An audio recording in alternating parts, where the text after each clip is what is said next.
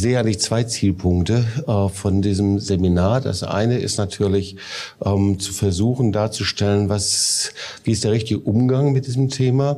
Aber der zweite Zielpunkt ist auch, sagen wir mal, wie so ein Qualitätscheck-up. Das heißt, wir sind ja erwachsene Leute und dass wir dann auch im Laufe dieses Seminars eben uns auch darüber unterhalten können und sagen, funktioniert das so oder funktioniert es eben nicht. So dann kann man eben Dinge noch verändern, verbessern oder anders machen. So, wir versuchen also so ein paar ähm, Maßstäbe weiterzugeben und äh, vor allen Dingen auch Hilfe. So, ähm, deswegen Titel, den können wir jetzt mal zeigen. Oh, oh Herr, das will kein Single sein. Ja, ähm, so ungefähr. Äh, es gibt eine recht hohe, hohe Zahl, nämlich 35 Prozent äh, ungefähr der erwachsenen Gemeindemitglieder von Freikirchen sind alleinstehend, 35 Prozent.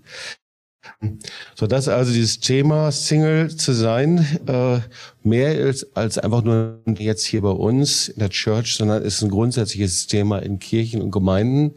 Äh, und es ist so, dass die Zahl der Singles zunimmt, auch wenn viele sich das anders wünschen. Ja, und um das zu Beginn zu sagen, auch wenn wir uns hier einander anschauen, äh, Single ist so eine allgemeine ominöse Gruppe eigentlich.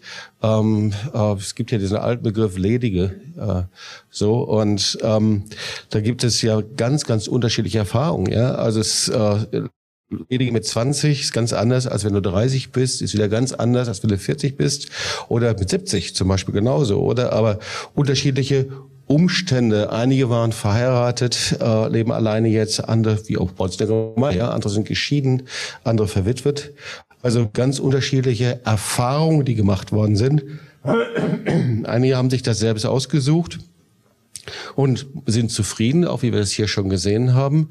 Andere wünschen sich, sehr verheiratet zu sein und sind frustriert, äh, weil irgendwie angeht. Die Frage ist, was für Hilfen hat das Wort Gottes? Und wenn ich einfach mal so ähm, mal einfach hineinfrage, äh, wer von euch hat schon einfach Verletzungen erlebt, persönliche Verletzungen durch Beziehungen? Ich glaube, da würden sich sehr viele von euch melden und sagen, hm, so möchte ich es eigentlich auch nicht haben, sondern ich möchte eigentlich, dass wenn Beziehungen da sind, äh, dass es eben dann auch geheilt ist. So, also viele sind glücklich solo, auch wenn man sich eine Beziehung wünscht.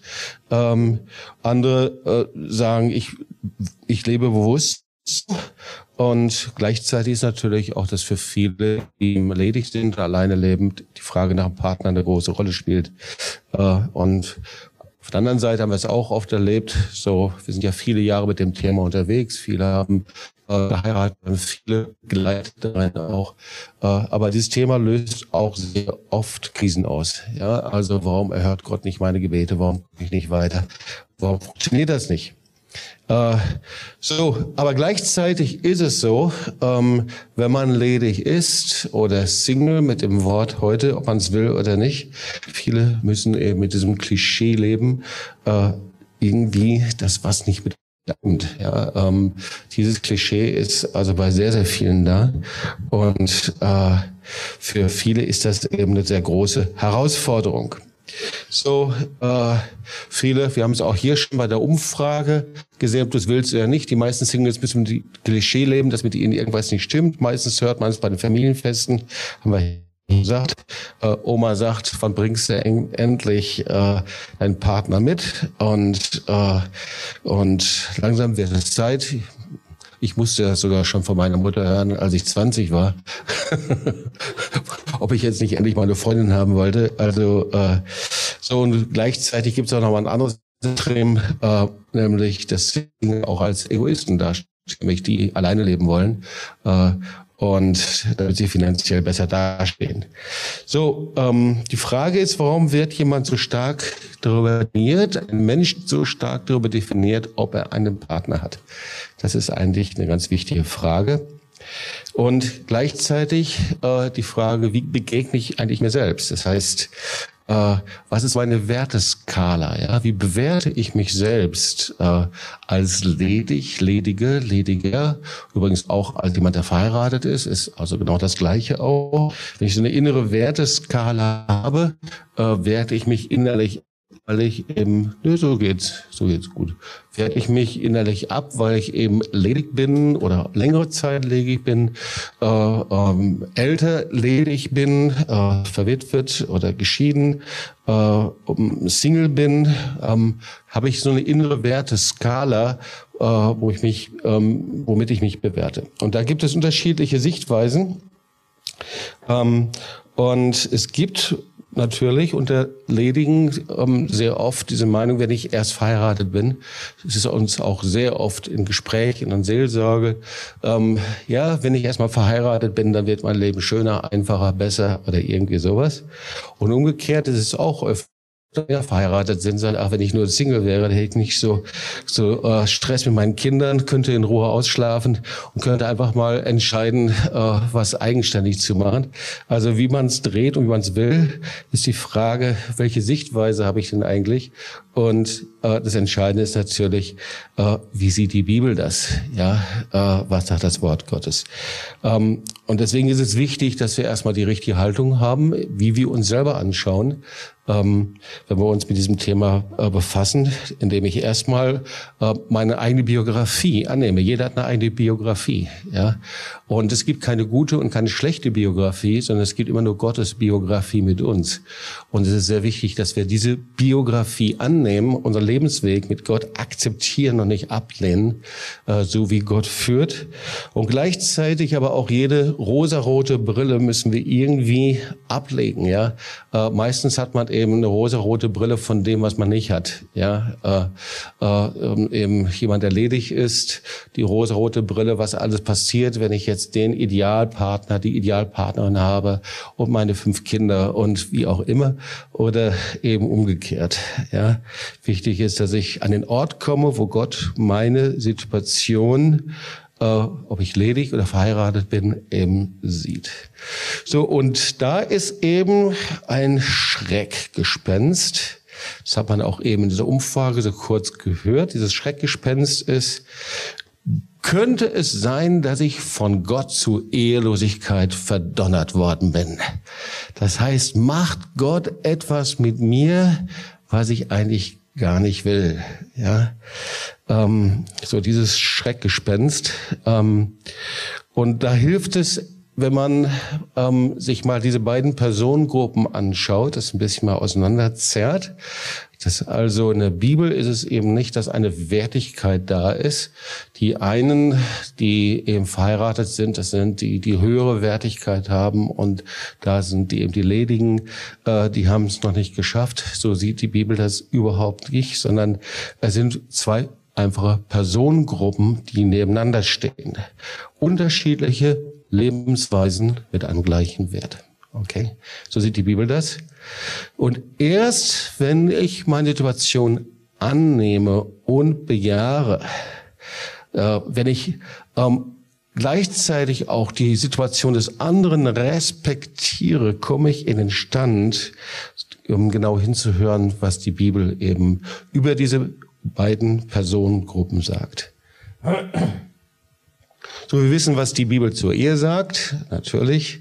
Die Bibel spricht von einem Geschenk der Ehe und äh, 1. Mose 2, Vers 18, Gott der Herr sprach, es ist nicht gut, dass der Mensch allein sei. Ich will meine Gehilfe machen, die um ihn sei. Also äh, wir haben es hier auch gehört bei dieser Umfrage, das kam sehr gut rein. Die stärkste Seite der Ehe ist nicht allein zu sein, in Partnerschaft zu leben. Äh, jemand zu haben, der an meiner Seite steht, meine Hilfe ist, mit dem ich gemeinsam bin. Das kam ja auch hier sehr, sehr stark raus. Also es ist die stärkste Seite der Ehe, neben vielen anderen natürlich. Und wenn wir uns das Wort Gottes anschauen, ähm, dann ist es schon sehr spannend, sich auch die Bibelstellen eben zum ledigen Dasein, zum Single-Dasein anzuschauen. Und ob wir es mögen oder nicht, die Bibel spricht sehr eindeutig darüber, dass es als etwas Erstrebenswertes ist. Ja? Ähm, so zum Beispiel Apostel Paulus, wissen wir, war mit Leib und Seele Single und sagt, dass er sich nichts Besseres vorstellen kann, und er geht sogar so weit und sagte, ich wollte, alle wären wie ich ledig, ungebunden und damit in einem höheren Maße frei für Gott. Ich will euch mal die Bibelstellen noch mal kurz lesen. Ich wünschte zwar jeder würde wie ich ehelos leben, aber wir sind nicht alle gleich. Nächste Stelle. Äh, bist du noch frei, dann bleibe es auch und suche nicht überall nach einer Frau. und die nächste Bibelstelle. Wer unverheiratet ist, kann sich uneingeschränkt für die Sache Gottes einsetzen und so dem Herrn gefallen. Ich sage dies alles nicht, um euch irgendwelche Vorschriften zu machen, sondern um euch zu helfen. Das ist irgendwie merkwürdig. Ich frage es, widerspricht sich da die Bibel? Ja, hier einfach Ehe ist ein Geschenk und da Paulus, der sagt, hey, äh, ähm, ich wünschte, dass ihr so lebt wie ich. Hm. So, ich denke, das ist einfach ein deutliches Indiz. Es sind zwei Lebensweisen, die nebeneinander stehen, die nicht konkurrieren. Und beide Lebensweisen haben eben starke Seiten, haben auch schwache Seiten. Ja, du brauchst nur mal ein Ehepaar zu fragen, die sich dabei sind zu raufen. Ähm, so, äh, die werden dir nicht nur erzählen von der Herrlichkeit, dass sie jetzt nicht mehr alleine sind, sondern die werden dir davon erzählen, wie viel sie arbeiten müssen, um wirklich als Partner zusammen zu leben, und zwar ein Leben lang. Ähm, so, Paulus empfand seinen Stand als Single erstrebenswerter, als verheiratet zu sein. Und gleichzeitig wird eben dieser Spieß rumgedreht, denn in den meisten Fällen ist es doch so, dass äh, die Ehe als das einzig ehrenhafte und erstrebenswerte Ziel dargestellt wird. Das sagt die Bibel so nicht. Ja, und viele Ledige geraten schnell ins Abseits, rechtfertigen ihre Stellung und dann äh, kämpft man irgendwie gegen Gott. Man lehnt sich selber ab, hat das Gefühl, ich bin ausgegrenzt, man hat das Gefühl, ich bin das Anhängsel. Weiß man ja auch von den Worten, ich bin das dritte Rad am Wagen, ja, ich bin äh, auch noch mit dabei. Äh, die Bibel sieht das eindeutig so nicht. Paulus empfand seinen Stand als Single sogar erstrebenswerter, als verheiratet zu sein. Schauen wir mal, wie das in der Welt aussieht. Single in der Welt. Ähm, so, ich denke, was sehr wichtig ist, dass wir verstehen, ledig zu sein ist kein Problem der Kirche oder der Gemeinde. So viele empfinden Gemeindefreikirche so als Insel, als Gefängnis und sagen, ja, jetzt bin ich Christen, jetzt bin ich ja Gemeinde und dann zähle ich eben, äh, wie viel Single Männer gibt es, wie viel Single Frauen gibt es, äh, wie viel bleiben noch für mich übrig oder wie auch immer. Ja, aber die Gemeinde spiegelt das gesellschaftliche Bild dieser Zeit wieder. Ja, äh, so, und ein Drittel aller Haushalte, muss mal genau hören, ein Drittel aller Haushalte in Deutschland sind Ein-Personen-Haushalte. Ja? Äh, das heißt, ähm, so wie wir in der Gemeinde leben, das ist nun ein Spiegelbild von dem, was grundsätzlich ist. Und Zitat, fast jeder hat in seinem Umfeld den einen oder anderen Freund, Kollegen oder Verwandten, die von einer Beziehung in den nächsten springen. Und ich füge hinzu, von einem Bett ins nächste, von einer Verletzung, von einer Zerstörung ins nächste. Und das ist natürlich das, äh, was nicht gut ist, was nicht gesund ist und wo Gott natürlich was ganz anderes für uns hat. Aber so sieht es eben in der Welt aus. Ähm, und interessant, ähm, dass Experten sogar Folgendes sagen, und du kannst es dir, ähm, die sagen, die Gründe für diese wechselnden Beziehungen sind mangelndes Selbstvertrauen, die Suche nach Bestätigung und ein Mangel nach, an Selbstannahme und einfach die Suche, dass ein Partner das innere Vakuum ausfüllt. Ja? Das heißt, da ist ein inneres Vakuum und der Wunsch, vielleicht gibt es einen Menschen, der dieses Vakuum ausfüllt. Und äh, die Botschaft ist, diese Menschen gibt es nicht. Und diese Menschen gibt es auch nicht in einer Ehe. Und äh, das ist Gift für jede Ehe, ähm, wenn die Erwartung ist, dass der Ehepartner das Vakuum ausfüllen soll, das ich innerlich habe, dann ist die Ehe schon gescheitert. Das heißt, dieses Vakuum, das kann ich mir nur von Gott ausfüllen lassen. Ähm, ganz gleich, verheiratet oder nicht verheiratet. Und es gibt einen weiteren Punkt, sehr interessant, auch von sogar psychologischer Seite. Wenn man von einer Beziehung zur nächsten springt, ist das die fehlende Akzeptanz, Single zu sein. Das heißt, ich habe meinen Stand nicht angenommen. Ich habe es nicht angenommen, ähm, dass äh, meine Biografie nicht angenommen und äh, ich lehne das ab, so wie ich selber lebe. Das heißt, solange ich das ablehne, so wie ich selber lebe, ähm, erhalte ich dieses innere Vakuum und in mir ist dieser Drang, sofort von einer Beziehung zu einer Beziehung zu gehen. Das ist also etwas, was wirklich nur Gott ausfüllen kann. Und dann kommt der Tipp. Wir wollen bekanntlich immer das, was wir gerade nicht haben. Für viele Paare und Eheleute bist du als glücklicher Single das erstrebenswerte Ziel. Jetzt haben wir ja sehr oft gehört, eben die Freiheit, ja. Genieße, das sagt jetzt nicht Christ übrigens, genieße die Freiheiten und Vorzüge, die dir zur Verfügung stehen. Und den Satz fand ich jetzt sehr cool. Mache aus dem Stigma ein Gütesiegel. Verwandle das Stigma in ein Gütesiegel. Und ich glaube, das ist eine ganz, ganz wichtige Botschaft. Ja, und das können wir natürlich nur mit Jesus. Aber wir werden dieses Stigma eben nicht in ein Gütesiegel verwandeln äh, durch ein Hineindrängen in Beziehung, etwas, was Gott uns geben möchte. Also Ledige fühlen sich ähm, entweder allein oder wieder allein, nicht als ganze Persönlichkeiten. Da ist eben das Problem. Sie fühlen sich fehl am Platz, wenn sie bei Festen, Anlässen oder auch nach dem Gottesdienst neben Familien und Paaren stehen. Und diese Gefühle entsprechen nicht der Sicht Gottes noch der Bibel, denn wir finden eine völlige Gleichwertung von verheiratet und Single sein und Single sein. Sogar noch mehr. Ähm, Jesus war Single. Ja. Und Jesus durchbricht sogar die jüdische Tradition, indem er die Heiratspflicht aufhebt. Matthäus 19.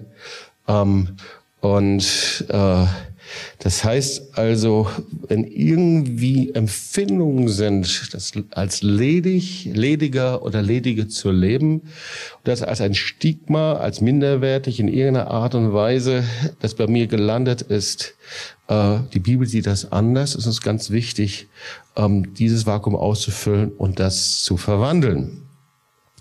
Schauen wir mal die Gemeinde an, Single und Gemeinde.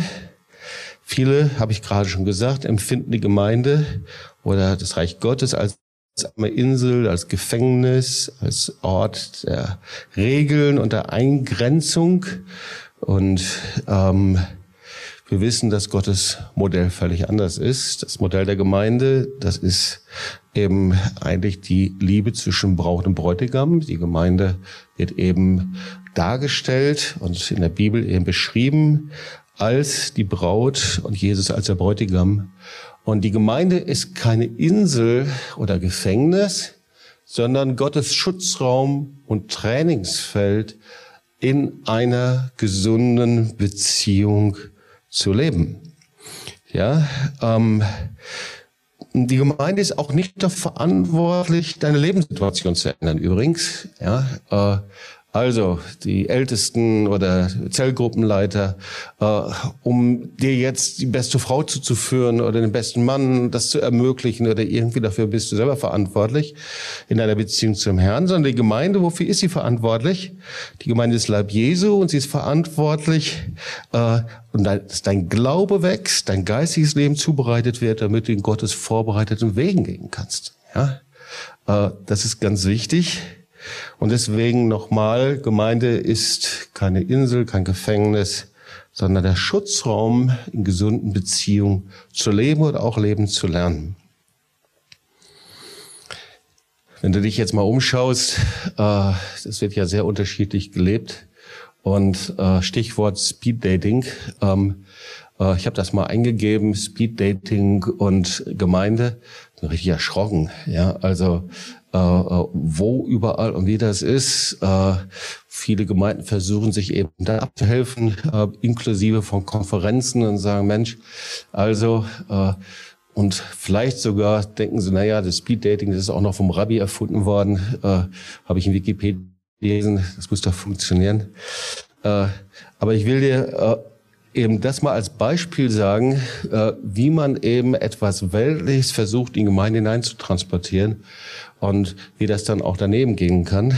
Äh, Kritik ähm, an Speed-Dating-Veranstaltungen, die standen bereits im Mittelpunkt von wissenschaftlichen Untersuchungen. Hierbei kam raus, dass eben es eben nicht um irgendwelche inneren Werte gehen kann bei Geschlechtern. Die sind völlig nebensächlich bei diesem Speed-Dating.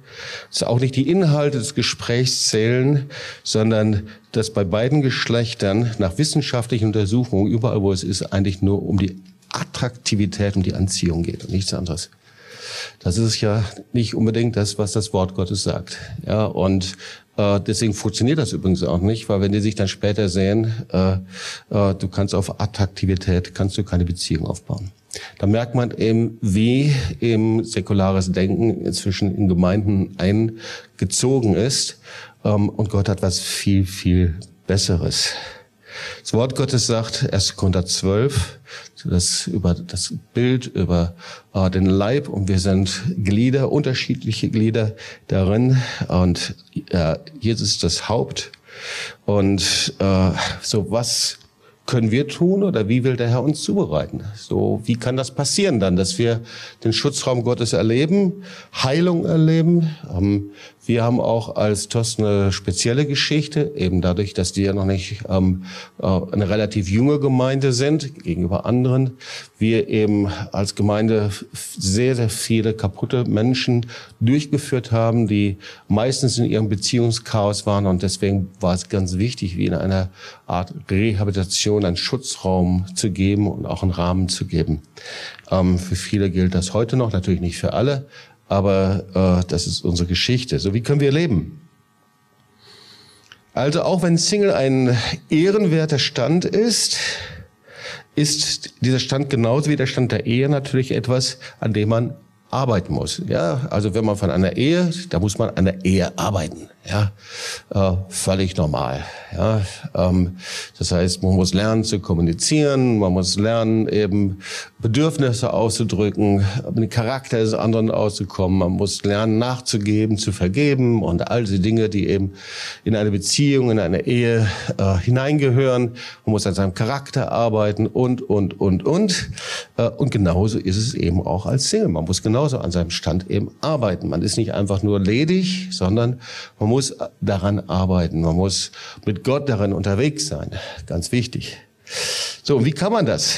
Äh, Punkt eins, Punkt A. Meide die Falle des Selbstmitleids. Selbstmitleid ist gerade für Ledige natürlich für andere auch Verheiratete, aber speziell dort eine richtig große Gefahr. Ja, also die anderen, wie gut's geht, denen ich bin ja so allein, ich bin übrig geblieben. Äh, Gedanken, die, zermü die zermürben und übrigens auch die die Glauben rauben und auch Attraktivität glauben. Ja, Menschen, die so äh, gefangen sind in einem Selbstmitleid, ähm, Menschen, die sehr alleine sind. Ähm, und deswegen meide die Falle des Selbstmitleids. Punkt B. Mache die unerfüllten Wünsche nicht zu deinem Lebensinhalt. Das ist ein echtes Problem. Viele Menschen kreisen sich dann irgendwann mal so stark äh, um die unerfüllten Wünsche und um Gott, dass sie so eine Power, so eine Macht bekommen, dass sich mein ganzes Leben, mein ganzes Denken nur darum kreist. Äh, das kann zum Beispiel bei Ehepaaren der Wunsch nach Kindern sein, ja, sich darum kreist, der Wunsch nach, oder äh, wenn ein Ehepaar verheiratet ist, der Wunsch nach der perfekten Frau, der Wunsch nach der perfekten Sexualität, der Wunsch nach, äh, nach dem perfekten Dienst. Und genauso eben auch der Wunsch nach dem passenden Ehemann, Wunsch nach der passenden Ehefrau, der Wunsch nach einem erfüllten Leben. Und das heißt, ähm, diese unerfüllten Wünsche, wenn die zu einem Zentrum in meinem Leben werden, dann verpasse ich etwas und dann werde ich in ein Gefängnis eingesperrt.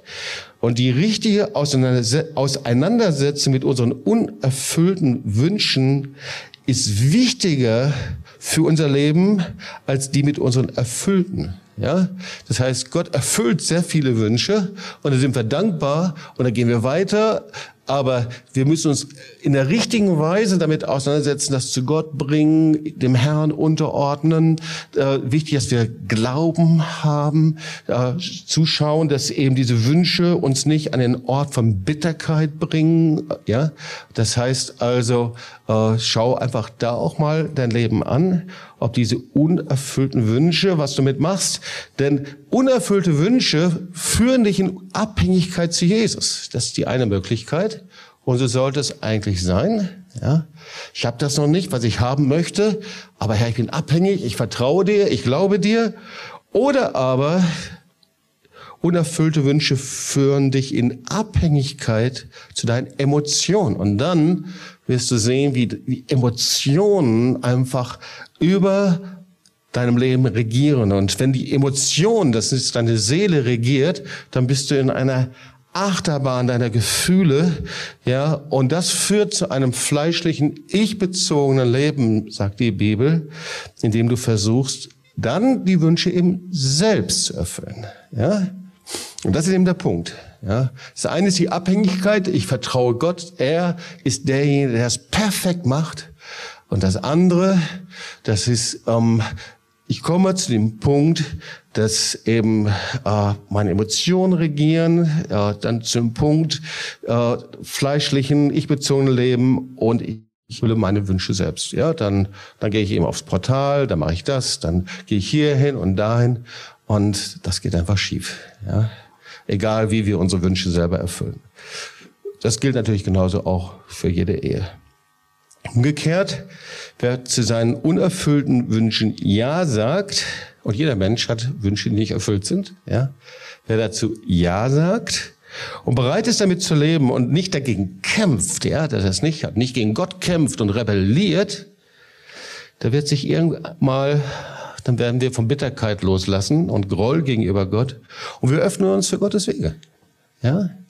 Und äh, so das ganze Leben, wenn ich zurückschaue, äh, das ist nicht einfach nur von erfüllten Wunsch zu erfüllten Wunsch, sondern das ist von Traum zu Vision, zu unerfüllten Dingen äh, und Abhängigkeit und zum Ja Abhängigkeit vom Herrn. Und da, wo der Herr das sieht, nennt er das Glauben. Und aus dem Glauben heraus erwächst dann, dass ich etwas real in meiner Hand habe. Ja, Punkt C, auch ein weiterer wichtiger Punkt, verachte nicht Gottes Berufung für Ledige. Ja, äh, so Gottes Berufung, das fällt mir so oft auf, für Menschen, die Single sind und auch mit Gott unterwegs sind, die ist unendlich kostbar. Ich erinnere mich an jemanden, mit dem ich mich unterhalten habe, auch hier im Werk, die mir gesagt hat, es gab einen Punkt, da musste ich mich entscheiden und die Berufung ähm, vom Herrn, die war mir so unendlich kostbar, dass ich bereit war, dafür alles aufzugeben. Boah, das hat mich so berührt und ich glaube auch, dass das Gottes Herz total berührt hat. Und das hat das ganze Leben bestimmt, ja. Und ähm, so, das ist für den Herrn hammerkostbar. Und es gibt viele Menschen, bei denen ich das sehe. Ja. Und genauso gibt es aber auch andere. Ja. Äh, ich erinnere mich an Tom Hess. Tom Hess war der ewige Junggeselle. Ja, den kannten wir schon als Junggesellen. Ich habe immer gefrühstückt. Und Tom Hess war der ewige Junggeselle. Der hat, glaube ich, schon bestimmt 20 Jahre lang allein auf dem Ölberg gelebt. Er hat das alles selber freigesetzt, äh, die Convention und so weiter. Und dann war er 52 Jahre und dann brachte er eine junge Frau, die Kate Hess, brachte er nach Jerusalem, 30 Jahre alt. Wir, wir, uns blieb fast die Spucke. Oh, oh, wie passt das denn zusammen? Aber wenn du ihre Geschichte, die anhörst, war das von Anfang an, wie Gott etwas in, in ihr Leben hineingelegt hat. Und dann haben Tom und Kate Hess, der ewige Junggeselle, haben dann geheiratet. Und übrigens, sein Freund Boris Grischenko war auch der ewige Junggeselle. Der kam noch als Junggeselle hier zu uns. Und, äh, und das war undenkbar, dass er heiraten würde. Ja? Und das war ungefähr zur gleichen Zeit übrigens, dass seine Frau, wie heißt er noch? Ja? Anna, genau, dass seine Frau Anna, äh, dass er Anna kennenlernte, übrigens auch 20 Jahre jünger, ungefähr, und sie geheiratet haben. Und äh, Hammerführung, Hammer, wie Gott das gemacht hat. Benjamin Berger ist nicht verheiratet, äh, ist Junggeselle, Rufen Berger auch, die kommen beide aus der Jesus People Bewegung. Und ich denke mir, äh, dass sie viel zu erzählen hätten. Sie waren in Drogen drin und was ich alles. Und sie leben in ihrer Berufung als Single. So, also es gibt Menschen, die Gott für die Ehelosigkeit bestimmt hat oder die sich eben bewusst auch dazu entschieden haben. Und das ist für Gott unendlich kostbar und wir sollten das nicht nur respektieren, sondern hochheben. Ähm, und die Bibel sieht das nicht als ein Problem an, wenn ein Mensch ledig bleibt, sondern sie bewertet das extrem positiv. So, Jesus sagt, also muss man sich mal anhören, Matthäus 19, Vers 12, und es gibt Menschen, die verzichten von sich aus auf die Ehe, um sich Gottes himmlischen Reich ganz zur Verfügung zu stellen. Und jetzt, wer das begreift, der richte sich danach. Das hat Jesus gesagt. Schon krass, oder? Ist zumindest mal gegen alle ähm, Negativbewertungen von ledig oder Single sein. Also Punkt C und Punkt D ist, bereite dich richtig vor. Ähm, und das gibt es auch. Man kann sich eben auch in seinem Lebensstil auf Ehe vorbereiten. Ja, also dieses Bedürfnis und der Wunsch, ich möchte aber heiraten, das ist absolut legitim. Ja, und äh, das darf sein, überhaupt keine Frage. Und es ist aber gut, dass ich mich dann richtig vorbereite, dass ich mich davon nicht gefangen nehmen lasse. Und äh, da gibt es einen alten Klassiker, den viele von euch sicherlich schon gelesen haben, äh, der immer noch ein Klassiker ist, Derek and Ruth Prince. Kennt ihr das? Gott stiftet ihn. Äh, ich kann euch das wirklich nur empfehlen. Äh, Derek Prince, der hat ja auch eine interessante Ehegeschichte hinter sich. Zuerst hatte die Lydia Prince geheiratet, die war 20 Jahre älter als er. Äh, und da hat er Ehe gelernt und äh, die hatten ja auch ein Kinder, Kinderheim und äh, die starb dann. Und danach hat er Ruth Prince geheiratet, die war 20 Jahre jünger als er. Also 40 Jahre Unterschied. Ich finde, äh, da haben wir ja 40 ist ja auch eine biblische Zahl einfach, ja. Und er schreibt darin, also ich kann euch schon manches über Ehe erzählen, äh, ich habe das erlebt. Und da schreiben die beide eben, äh, wie bereite ich mich eigentlich auf die Ehe vor, wie der Mann sich auf die Ehe vorbereiten sollte und wie die Frau sich vorbereiten sollte. Ähm, ich lese das nur schnell runter, um dir einfach nochmal eine Vision zu geben, das selber zu lesen. Ja, da könnte man auch noch mal lange drüber lehren. Vor allen Dingen, es ist eine klassische Lehre eben, dass ähm, so wie wir uns vorbereiten und geistlich leben, Gott uns natürlich auch etwas geben kann. Ja, also das eine ist, oh, Herr, warum habe ich keine Frau? Herr, warum habe ich keinen Mann? Und was weiß ich alles. Und du bist in deinen Tagträumen drin und du träumst und überlegst und was und bist frustriert. Oder aber wir gehen die Dinge geistlich an und sind in Übereinstimmung mit dem Wort Gottes, mit dem, wie Gott sich das vorstellt und bereite praktisch einen Weg des Glaubens. Ja, und Vorbereitung, äh, wie ein Mann sich auf die Ehe vorbereiten soll. Ich lese es nur runter. Ähm, der Hauptpunkt ist, dass der Mann, äh, dass der Herr äh, den Mann vorbereiten möchte als Haupt der Familie, als Vater. Äh, und äh, so jetzt musst du dir also keinen weißen Bart wachsen lassen und sagen, ich bin der Vater und so, ja, sondern das geht ganz praktisch. Sechs Punkte: Lerne etwas von dir zu geben und diene zu Hause in der WG, in der Gemeinde, ganz praktisch in den kleinen Dingen. Studiere Gottes Wort und eigne dir fundierte Grundkenntnisse der Bibel an, damit du dieses Wissen irgendwann mal weitergeben kannst. Werde ein Beter und priesterlicher Fürbitter. Widme dich denen, die in Not sind und deine Hilfe brauchen. Das heißt, schau genau hin, widme dich ich den. Tausche dein Bild, meistens auch ähm, verletztes Bild von Vaterschaft mit Gottes Bild von Vaterschaft. Äh, mach damit was und entdecke den Schutz und Wert eines Lebens äh, zusammen mit Leiterschaft.